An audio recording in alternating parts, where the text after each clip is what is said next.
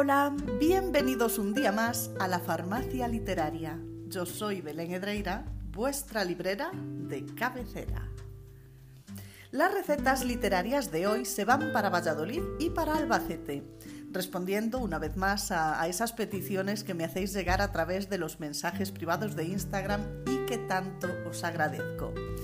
Em, deciros que he seleccionado dos de ellas, pero prometo que iré respondiendo a todas las demás, ¿vale? La primera petición de hoy me la hace llegar Daniela, una mujer que me escribe lo siguiente. Hola, me llamo Daniela y vivo en Valladolid. Tengo 46 años, un marido con el que casi ni hablo y dos hijos varones de 24 y de 23 años que van a su bola. El mayor se ha marchado con su novia a trabajar a Irlanda y el pequeño piensa reunirse con ellos después de Navidad.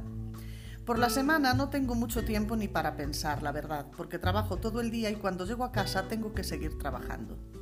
Mi problema llega con el fin de semana, cuando los dos estamos en casa y el tiempo no se me da pasado. Mi marido se adueña del sofá y del mando a distancia a tiempo completo, mientras yo hago las cosas de la casa y después me siento en la cocina con mi tablet. Todo muy divertido. Necesito que me recetes un par de libros que me entretengan tanto que las horas se me pasen volando. No soy una lectora habitual, es más, diría que no paso de dos o tres libros al año y porque me los presta mi prima cuando uno le gusta muchísimo porque quiere que yo también lo lea. Suele pasarme novelas de misterio y de crímenes, que son bastante entretenidas, la verdad. ¿Qué me recomiendas tú? Gracias de antemano. Vale, pues eh, verás, Daniela, yo no sé si acertaré o no con, esta receta que voy a hacerte. Pero después de haberte leído detenidamente y, de haber pensado en todo lo que cuentas, se me ocurren un par de títulos. Dices que cuando lees tiras de novela negra, y es cierto que ese género suele resultar eh, un buen entretenimiento, porque, bueno, son lecturas muy adictivas, con bastante acción y que además mantienen el misterio hasta el final. Sin embargo, yo no creo que tú necesites simple distracción. Creo que necesitas algo más. Creo que, necesitas una novela que te atrape, pero que también te lleve a, reflexionar sobre varias cosas y a cuestionarte varias cosas.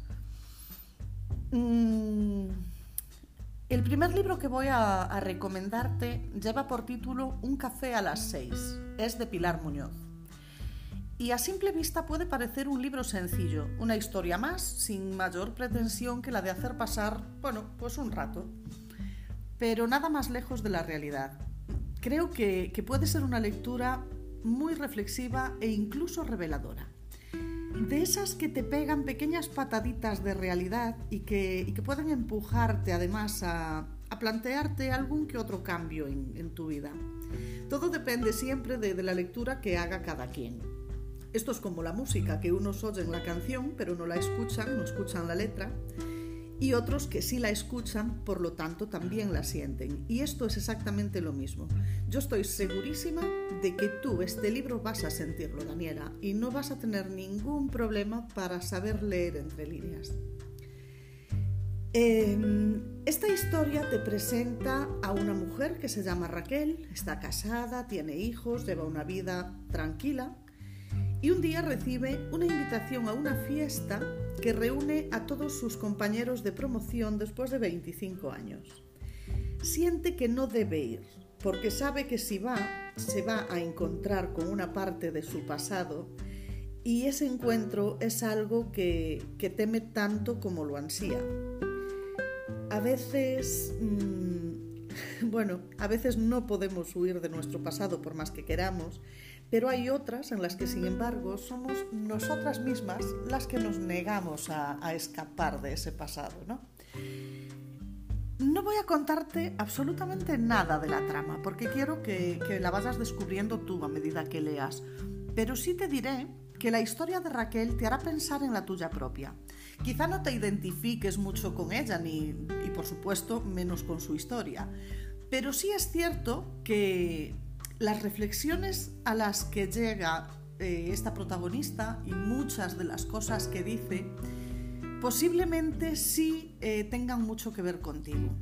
y hará que, te plantees pues, cosas como por ejemplo si has tomado las decisiones correctas a lo largo de tu vida, si realmente las has tomado tú o si en ocasiones has permitido que las tomase tu familia, tu pareja, incluso la propia vida, ¿no? Porque, bueno, pues porque nos dejamos arrastrar quizá por nuestra juventud e inexperiencia muchas veces nos vamos dejando arrastrar un poquito por la vida. Y entonces aparece la, pregunta del millón, que es, ¿qué sería de mi vida si, si hubiese hecho, si hubiese estado, si hubiese ido, si hubiese dicho, etcétera, etcétera, etcétera? Al final el objetivo de esta novela pues no es otro que el de hacernos entender que bueno, que no hay forma de cambiar el pasado, pero sí hay forma de cambiar el presente y por lo tanto también el futuro, porque nunca, nunca es tarde para tomar las riendas de nuestra vida y, olvidarnos de lo que consideren correcto o no los demás.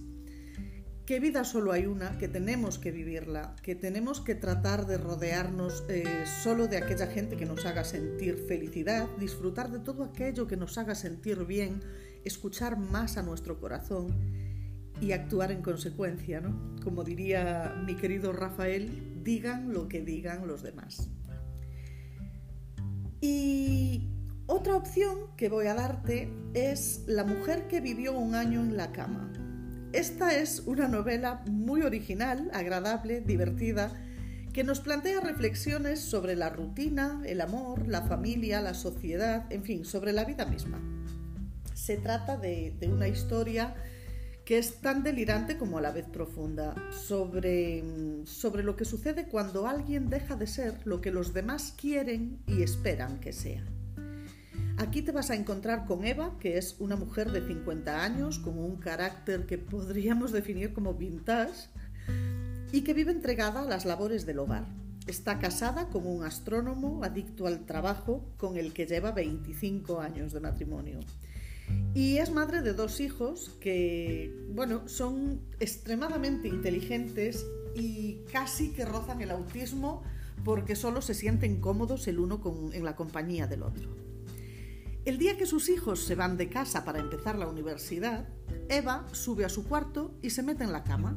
Se mete en la cama vestida y calzada y decide que no va a levantarse más que ella ya no es la mujer que limpia, que plancha, que cocina, que hace la compra, mm, vamos, que ya no es esa mujer que se olvida de sí misma y que ahora van a tener que ser los demás los que la cuiden mientras ella se niega a, a dejar su merecido descanso. Eh, la familia, por supuesto, pone el grito en el cielo, no entienden nada de lo que está pasando, nadie sabe lo que le ha pasado a Eva, si es que está sufriendo el famoso síndrome del nido vacío o si simplemente es que se ha vuelto tarada. Este es el punto de partida de, la novela. Es una novela llena de situaciones absurdas pero divertidísimas, con una base más que real y cotidiana, con unos personajes muy pintorescos, todos inmersos en, su egoísmo, en su cinismo y, en su falta de empatía. Esta novela es una crítica que se una crítica social que habla un poco del papel que tiene la mujer que se dedica al, cuidado de la familia, al cuidado del hogar. Ese trabajo que, que, bueno, que no está remunerado, pero es que no solo eso, sino que además ni siquiera se valora como se merece. Habla también de otros muchísimos temas, pero lo hace de una forma muy original, muy divertida y muy inteligente. Y, que yo creo que, que a ti te puede venir muy bien leer. Ahora mismo la verdad es que se me ocurren otros cuatro títulos más. Pero bueno, te recomiendo que empieces con estos dos y que me vayas contando, porque para sumar títulos siempre estaremos a tiempo, ¿vale? Y ahora vamos con la segunda petición de hoy, que es la de Jesús Manuel, que me escribe desde Albacete y que os voy a leer, el, el mensaje que me ha escrito y que me ha parecido maravilloso. Dice lo siguiente. Hola Belén, me dirijo a ti por recomendación de mi cuñada, con la esperanza de que puedas echarme una mano. Me llamo Jesús Manuel, tengo 52 años, soy de Albacete y vivo con mi mujer, Mariluz, que tiene 49 años. Cumple los 50 el día 27 de este mes. Quiero que sea un cumpleaños especial. Por eso estoy organizando una fiesta sorpresa en la que no faltará de nada y a la que asistirán todas sus amigas, con las que hace siglos que no queda. El caso es que durante los últimos años se hizo cargo de los cuidados de mi padre, recientemente fallecido. Tenía demencia senil y no ha sido un enfermo nada fácil de llevar. Todo el peso ha recaído sobre ella porque era la que estaba en casa. Yo trabajo prácticamente todo el día. Y todo esto ha ido apagando a mi mujer, siempre cansada, siempre triste o de mal humor, que yo lo entiendo perfectamente. Eh, siempre le ha gustado leer, pero no recuerdo la última vez que la vi haciéndolo. Le volvían loca las novelas de, de amor. Hace años se leyó unos libros eróticos, los del famoso Grey, y la verdad es que me pasé varias semanas yendo a trabajar sin dormir, pero más feliz que una perdiz. Necesito que me recomiendes algo de ese estilo. Porque mi regalo, además de la fiesta de cumpleaños, es un fin de semana en un spa con su mejor amiga, porque creo que es lo mínimo que ella se merece.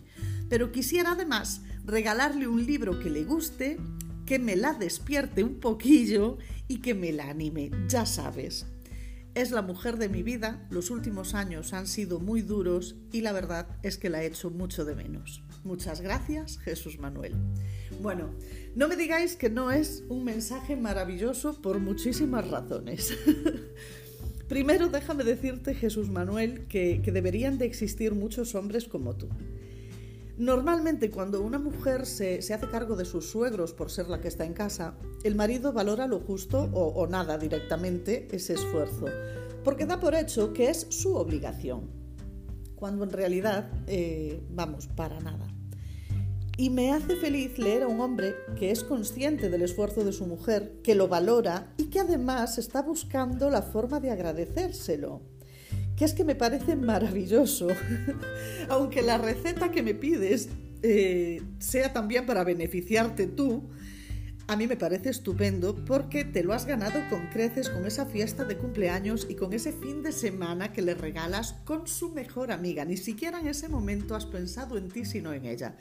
Así que, mm, muchacho, me quito el sombrero porque me pareces increíble. Eh, ahora vamos con esta receta que voy a darte voy a darte un par de títulos que espero que te sirvan. No es un género que me guste especialmente, o bueno, el género sí me gusta, pero, pero de otra forma. No obstante, voy a, a darte unos títulos que vayan en esa misma línea que tú me cuentas, porque mm, si ya te han dado resultado una vez, según tú, un resultado estupendo, pues ¿para qué vamos a cambiar la, la receta, no?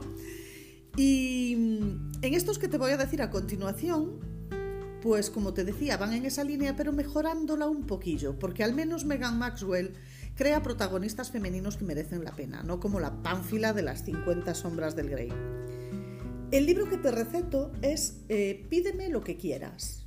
Aquí se va a encontrar con un prestigioso empresario llamado Eric Zimmermann, un alemán que tras la muerte de su padre decide viajar a España para supervisar las delegaciones de la empresa Mahler. En la oficina central de Madrid conoce a Judith, que es una chica súper ingeniosa, muy simpática y además guapísima, de la que obviamente pues se encapricha al momento. Eh, Judith sucumbe a la atracción que este hombre ejerce sobre ella y acepta formar parte de sus juegos sexuales, juegos repletos de fantasías y de erotismo. Junto a él aprenderá que todos llevamos dentro instintos que a veces desconocemos y surgirá una historia que llevará a nuestros protagonistas al límite de sus posibilidades en todos los sentidos. No voy a contarte nada de la trama, ni de los personajes, ni de nada de nada, porque a ti no te interesan y, ella ya los va a descubrir leyendo. Quiero decirte simplemente que, que si ha disfrutado con Grey, lo hará muchísimo más con Zimmerman, te lo aseguro. Las escenas de sexo son de alto voltaje y después de pídeme lo que quieras, si le ha gustado, puedes continuar regalándole el resto de la saga, porque al final creo que se ha quedado en unos siete libros o algo así. Espera que te lo miro aquí y te digo el orden. Mira, el primero es este del que te acabo de hablar, pídeme lo que quieras. El segundo es pídeme lo que quieras ahora y siempre. El tercero, pídeme lo que quieras o déjame. El cuarto es un, un spin-off con el título Sorpréndeme. Y el quinto es Pídeme lo que quieras y yo te lo daré. Pero es que después de estos cinco hay dos más con el título Yo soy Eric Zimmerman, volumen 1 y volumen 2, que son la misma historia pero contada desde la perspectiva del protagonista masculino. Eso ya lo dejamos al gusto de tu mujer. y otra opción que voy a darte es eh, un libro de relatos con el título Hazme disfrutar. Son relatos eróticos de Mundo Camira, protagonizados por mujeres. Están narrados en primera y en segunda persona, utilizan un lenguaje muy cuidado, muy sensual y mm, es un libro que busca liberar gran parte de los tabúes que giran en torno al sexo. Un libro romántico, erótico, con historias que, que vas a disfrutar porque seduce tus sentidos llevándote a una excitación inevitable.